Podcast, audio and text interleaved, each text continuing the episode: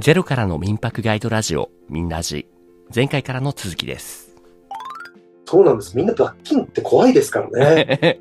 まあの後で言いますけどねええ住宅資格事業法に反すると100万円の罰金ですからね。あ、そんなに払わなくちゃいけないの？いや、それ確かにしんどいな。うんいや、法律ってやっぱり罰金ができるとみんな守るんですよ。ですね、ですね。うんそんな風な住宅資格事業法なんですけれども、うんはい。えーっと、そうなんです。あの、結城さんのおっしゃる通り、これができたことによって、騒音問題、ゴミ問題が一気に解消されたっていうのがあります。ああ、素晴らしいですね。はい。ぜひ読んでいただきたいんですね。あの、住宅資格事業法に関しては、ネットに載ってます？あ、なに今読まなくちゃいけない時間ですか？もしかして。あ、全部読む必要ないです。全部読むと79条あるんで結構大変う。わーその住宅資格事業法だけで79条もあるんですか？え、ゆきさん、79条読まなきゃなんないよ。大変だと思ってます？うわ、そうでしょう。大変だと思ってますよ。この住宅資格事業法79条って、法律の世界では楽勝の法律なんですよ。いやいやいやいや、そうか、そういえば、民泊先生は法律関連結構かじってるんでしたね。え、私ね、あの、行政書士なんですけどもね。そうだった。法律そうだった。行政書士なんで、あの、あの、旅館業をやりたい人のサポートしてるんですけど、あの、住宅資格事業法って79条しかないんですよ。しかとか言う。79条もうあるんじゃん。これ今ちょっと紹介されてリンク開いてるんですけど、もう最初からもう嫌ですよ。もう嫌だ。長い。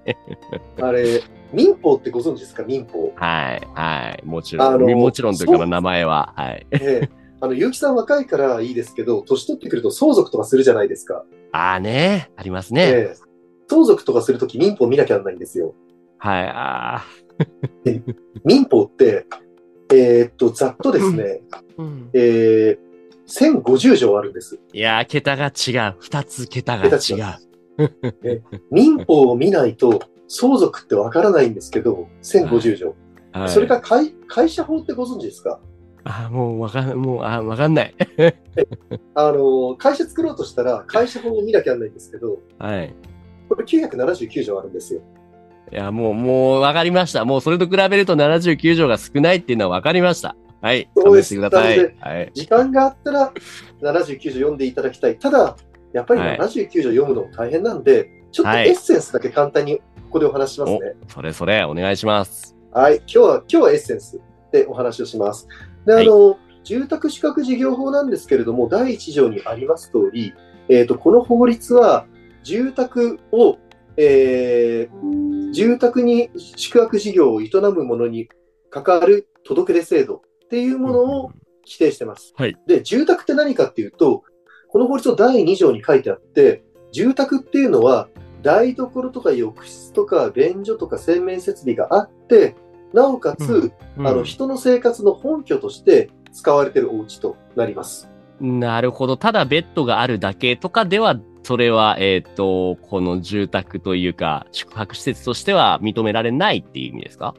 そうなんです、そうなんです。あの、やっぱり衛生面がすごく大事なんで、手を洗うところとか、風呂入れるところがないと、やっぱりあの外国人観光客の方が来た時に、まあ、あの、病気を持ち込まないようにっていうことでしょうね。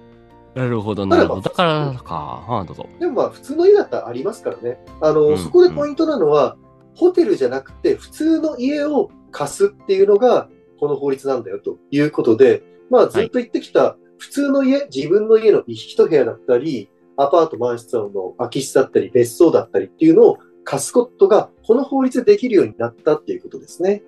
なるほど、なるほど、わかりました。はいただ、この法律、規制があります。あの、第2条の3項にあるんですけど、えー、180日を超えちゃいけませんよって書いてあります。ん ?180 日を超えちゃいけます？それは期間はどの間で、なんか10年間でとか1週間でとか、なんかどうなるんですか？はい、この法律は1年間で180日って書いてあるんですね。?1 年間、1年だって365日だから180って言ったら半分だけですよね。そうなんです。つまり、ホテルは1年中営業してますけれども、はい。ホテルと同じ営業を認めたら、ホテルの人怒りますよね。ええまあそうですけど、そうですけど、はい。ホテルって、もうすごい消防設備とかスプリンクラーとか、もはい。うガチガチの、あの、耐火建築とかやって、めちゃめちゃ投資してるのに、普通の家が365日ホテルと一緒に営業したら負けちゃいますよね。え、そこでも自信持って、なんとかいいよって言ってほしいですけどね、僕は、とか言って。そう、自信を持てればよかったですけど、この法律できるとき、旅館ホテル業界が大反対したんですね。ええそうなんだ。なんかでも聞きますね。こういうのって日本だけの問題じゃなくて、他の国でも、その既存のホテル業界とか旅館とかと揉めるみたいなのはね。そうなんですよ。で、日本の180日って実は緩くて、あそうなんだの、欧米とかだと90日が普通だったりするんです。ええそんなに少ないの ?90 日ってもう4分の1じゃないですか。ワンシーズンだけですね。そうそうそう。まあ、やるなよって言ってるようなもんですよね。でもそれでもやってるんですけど、日本の180日って割と緩いんです。じゃあ他の国と比べて民泊っていうのは日本においてはなかなか攻めがいのある、やりがいのある業界ってことなんですかね。その通りですね。あの、日本は他の国と比べてやりやすくて、まあ、これもあのいずれ語っていくと思うんですけど、今日本の民泊って外国からの投資がすごく集中してるんですよ。聞きます。なんかそのね、物件がどんどん他の、例えば中国とかから買われたりみたいな話はよく聞きますが、これをもう何も民泊に使うっていう海外の人たちもとても多いってことなんですね。増えてます。この180日っていうのは、一見やりにくい。まあ、あの、旅館とかって1年の半分しか営業できないからやりにくいんですけれども、うん。そう。でも実は、世界標準から見たら意外とやりやすいっていう、そんな風なあ実質でございます。そうなんだ。でも、それが100、これなんかよくみんななんか180日規制、180日規制とか言ってる。これがそうなんですね。そうなんです。